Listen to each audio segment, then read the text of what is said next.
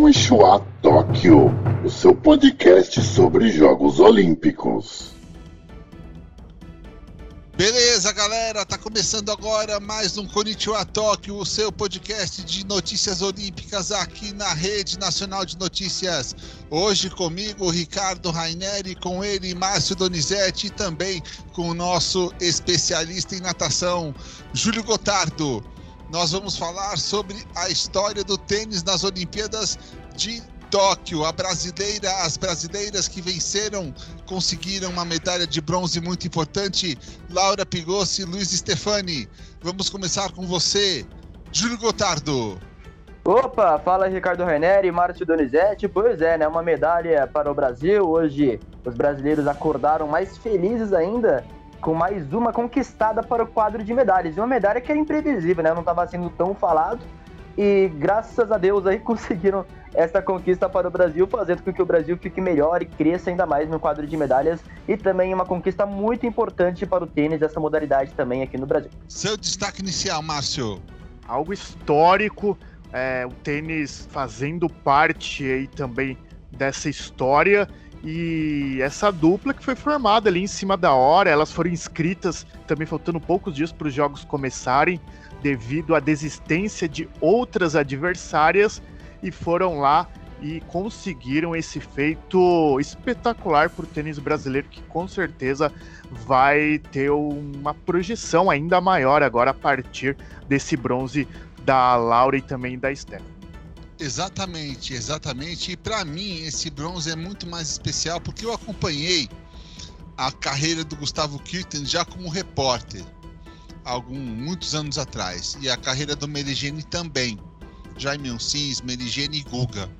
E esses caras, o Guga e o Merigene foram top 20 do mundo. O Guga foi número 1 do mundo e nunca chegou nem perto de conquistar uma medalha olímpica disputava sempre prova, sempre Olimpíadas em quadra rápida, nunca teve essa, essa chance, essa oportunidade. E essas meninas vieram do nada e conseguiram. São umas batalhadoras, umas guerreiras. O tênis brasileiro é muito mal cuidado. Então elas têm que dar graças a Deus e a gente também, porque elas podem trazer aí um gás a mais para o tênis brasileiro que pode ser muito importante. É, uma nova visibilidade e isso, claro, vai fazer com que essa modalidade seja vista de uma outra forma. Pelo menos a gente espera que seja assim. Agora, se a Confederação Brasileira de Tênis vai olhar dessa forma, se as empresas patrocinadoras vão olhar dessa forma, a gente não sabe. Mas é que agora é o momento ideal para o tênis voltar a crescer aqui no Brasil. Isso é, porque tênis feminino, a gente teve a Maria Esther Bueno como principal expoente dessa modalidade e agora, depois de muitas décadas, mais jogadoras com um nível alto e que podem conquistar medalhas importantes, resultados importantes para o Brasil. Então, assim, é, tem que dar muito, muito, muito parabéns mesmo para Luísa Stephanie e para Laura Pigossi, porque elas fizeram um desempenho espetacular que eu acho que nem elas esperavam, por conta de tudo que aconteceu antes dos jogos e como elas entraram na disputa olímpica. Então é algo que tem que ser realmente muito celebrado e que a gente não pode deixar morrer. Exatamente. E essas meninas também têm que ter a, a parte individual, a parte psíquica muito bem avaliada. Por quê? Porque elas foram muito felizes, muito bem na, na disputa do bronze. Lembrando que elas perderam a semifinal olímpica depois de estar 4 games a 0 na frente das adversárias. Elas estavam com 4 a 0 na frente e acabaram perdendo a semifinal para uma dupla da Suíça. Então, a recuperação delas mental é uma coisa que todo tenista top do mundo tem que ter. E elas tiveram. Foi muito bacana de ver isso nessas meninas. Ah, com certeza, né, Renner? A parte psicológica é muito importante para qualquer atleta em qualquer competição, ainda mais em Olimpíada, que elas sabem que está o Brasil inteiro torcendo por elas, né? E elas, não sei se tem o tamanho da noção, assim, né, da importância que teve essa medalha, porque isso é a grande questão das Olimpíadas, né? Porque no resto dos anos aí, é, só é falar do futebol tal. E uma medalha, de repente, que essa dupla ganha no tênis, uma medalha que a outra ganha no skate, outra medalha que o outro ganha no surf, é algo ali que ganha visibilidade o esporte, né? Mas a gente espera também que a visibilidade não seja somente por duas semanas, seja somente até ali o final das Olimpíadas, que seja ali um incentivo realmente, né? Que o Brasil comece a incentivar mais. Eu vou trazer aqui o exemplo da natação, por exemplo, né, René? Eu acho que a gente tem que ser realista. Logicamente que não dá para o Brasil atualmente querer o mesmo número de medalhas que a China, Estados Unidos, Japão, que são os três primeiros colocados. Mas, por exemplo, a natação. O Brasil pode se inspirar, por exemplo, na África do Sul. A África do Sul, que não é uma potência na natação, mas que sempre tem um ou outro, uma ou outra medalhista de ouro também. Né? Então, essa é a grande questão. O Brasil, ele tem que ser realista em tudo na vida. Ao mesmo tempo que você tem que ser otimista, você tem que ser realista. Então, é, o projeto tem que ser a longo prazo. Não dá para acreditar que vai ser da noite pro dia que o Brasil vai chegar e de repente chegar tudo. Não é assim. Tem que ser um projeto de longo prazo para que aos poucos, uma medalha aqui, uma medalha ali, e para isso tem que ter um incentivo aos outros esportes, não somente ao futebol. Exatamente, Júlio. E isso eu acredito um pouco também dessa, dessa evolução que pode acontecer na TV a cabo, tá? Porque a TV a cabo brasileira passa todos os esportes, todas as modalidades esportivas estão na TV a cabo. Só que tem algumas modalidades que só o masculino tem mais visibilidade. Por exemplo, o tênis. Todo mundo gosta de ver o Roger Federer jogar, de ver o Rafael Nadal jogar, de ver o Novak Djokovic jogar, mas tem menos gente que assiste a Naomi Osaka jogando, que assiste também as irmãs Williams jogando, que assistem agora essas duas brasileiras, a Laura e a Luísa, jogando. Então, a gente também tem que pensar que existe agora um televisionamento e uma cobertura da mídia. Talvez isso, com o passar dos anos, mude um pouco de figura aqui no Brasil, porque é, essas modalidades estão conquistando seu espaço vagarosamente, mas estão. Elas vão conseguir, tenho certeza é o, é o que a gente torce, né? Até porque a quadra de tênis, a gente até tem bastante aqui, né, Raineri, no Brasil. É, quadra de tênis, a gente vê de repente até em alguns hotéis, né? E tem muitos clubes, se a gente for parar para pensar, clubes que tem o próprio nome tênis no nome. Então tem o Minas Tênis Clube, por exemplo, que é um clube muito forte aqui do Brasil, junto com Pinheiros, é, junto com outros clubes. Tem o Tênis Clube Paulista aqui em São Paulo, tem o Tênis Clube Campinas, em Campinas, logicamente. Mas então, assim, tem... gente, vocês estão falando de clubes caríssimos, de mensalidades Sim. caríssimas. Mas a gente pode lembrar que nós temos quadras públicas no Parque Vila Lobos, aqui em São Paulo, no, em, em lugares públicos que atendam, que atendem a uma população um pouco mais baixa renda, que não tem acesso a um clube hebraica, a um clube Pinheiros, a um clube Paineiras do Morumbi, a um clube Minas Tênis, que deve ser caro também, que é um clube, são clubes que a gente tem uma nata da sociedade, né? Mas se a gente for pensar em quadras públicas, ainda temos poucas, mas já temos. Isso é mega importante. A grande questão é deixar o, tênis mais acessível para a população, né? Para jovens, para crianças. É ali que você planta a sementinha para que a criança ou adolescente se interesse por tênis com bastante disciplina e também técnica.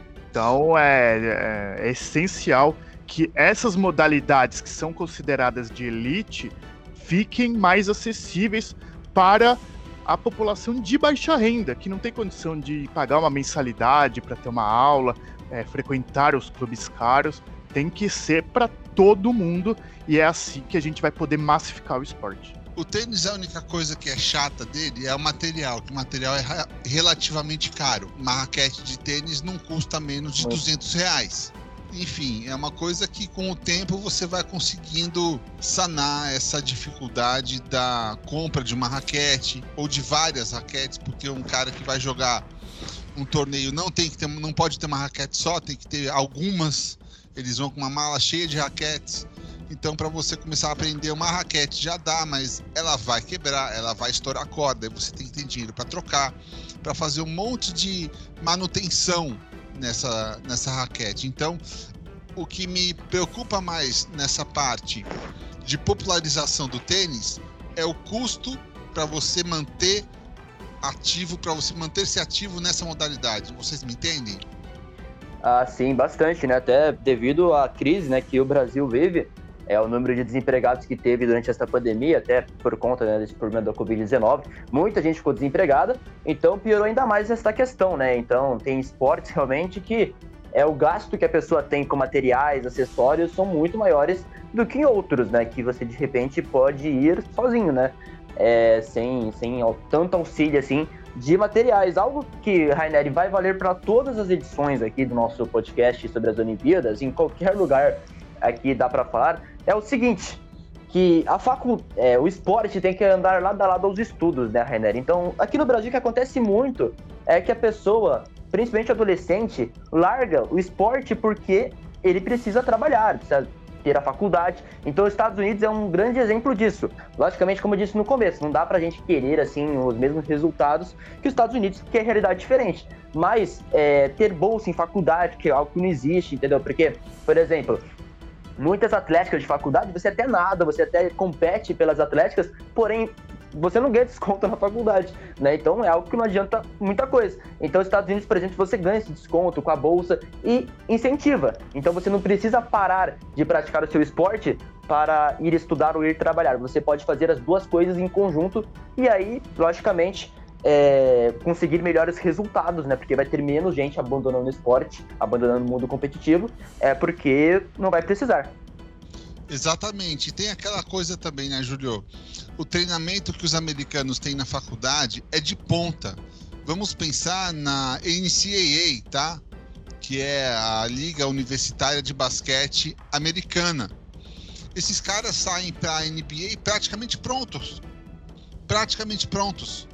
Então, o treinamento que eles têm é muito forte, é muito bom e a gente espera que o Brasil consiga chegar pelo menos no, na sola do sapato dos, dos americanos. Para mim, para um começo, isso já tá legal, sabe? Sim, é, hoje é a grande oportunidade que o tênis tem para poder dar esse salto que a gente tanto deseja. Né? A gente tem uma medalha valiosa com a dupla brasileira e dessa forma o tênis ganha mais visibilidade. Tenho certeza que muita gente, muitos jovens que assistiram elas de madrugada é, vão ter um interesse maior e dessa forma é, os clubes, os governos precisam encontrar uma maneira para que recrutem todas essas novas pessoas que se interessaram em jogar tênis e deixar também os equipamentos mais acessíveis. De repente, você fazer escolinhas de tênis com uma certa quantidade de, de raquetes disponíveis para quem não pode comprar uma. Então, o que os Estados Unidos faz hoje em dia, não só no tênis, mas em todas as modalidades, é algo que para a gente aqui no Brasil ainda está muito distante e vai demorar muito tempo se depender é, da vontade dos governantes. Sabe quem faz isso? A Argentina. A Argentina faz isso. Tanto que os argentinos tiveram agora um campeão do US Open alguns anos atrás. Tiveram Davi Nalbandian, que era um grande tenista. Gaston Gaudio também, que era um bom tenista. Tiveram Guillermo Villas, também um grande tenista no passado. Então a Argentina tem um trabalho de categorias de base muito bom em Tandil, Tandil, na Argentina, tem um trabalho fortíssimo de categorias de base no tênis, que é uma coisa que pode ser copiada pelo Brasil. Mas o problema é, brasileiro também só quer saber de jogar futebol, né? E de ganhar. Né? É, Sempre é o esporte do brasileiro é ganhar. Né? Até que nessas Olimpíadas, é, pelo menos em repercussão em redes sociais, eu tô vendo uma maior compreensão do público quando o competidor ganha ou prata ou bronze. Mas até recentemente o brasileiro celebrava mais o ouro e não, não valorizava tanto a prata ou o bronze. Eu já vi gente dando espetada na Rebeca Andrade, cara. É, o... é um absurdo, né? Porque todo o esforço que os atletas fazem para chegar, muitas vezes se incentiva o investimento, né? E a galera ainda acha que tem obrigação de ganhar o ouro. Eu, assim como o Márcio, também eu percebi isso também, René. Eu tô vendo que a galera tá tendo uma maior compreensão e qualquer medalha, ainda bem, né? Qualquer medalha tá sendo muito comemorada pelos brasileiros e, né, com justiça, logicamente, pelo esforço todo do atleta. Então isso é muito bom, né? Ver uma evolução.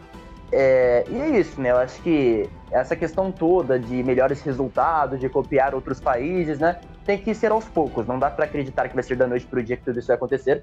Mas se for tendo paciência, um projeto de longo prazo, podemos ter resultado, é, resultados melhores é, daqui a alguns anos. Bem, então eu peço a você, o Júlio Gotardo, seu destaque final, por favor uma grande medalha, uma grande conquista para o Brasil. É, mais uma aí para muitas outras né, que estão por vir. E uma visibilidade maior também para o tênis. Muito obrigado, Raineri e Márcio Sayonara. Márcio Donizete, suas últimas palavras.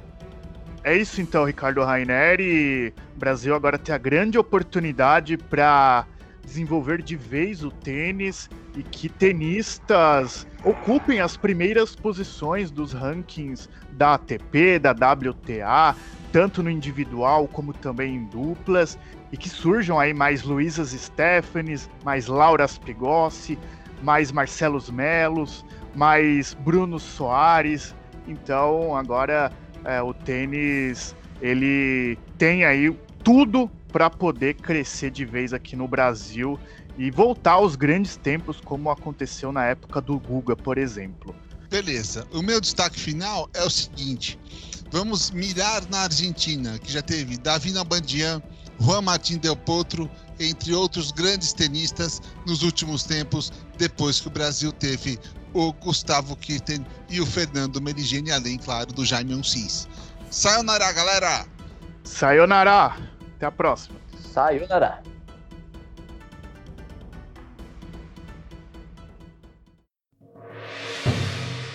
com Ishua Tóquio, o seu podcast sobre Jogos Olímpicos.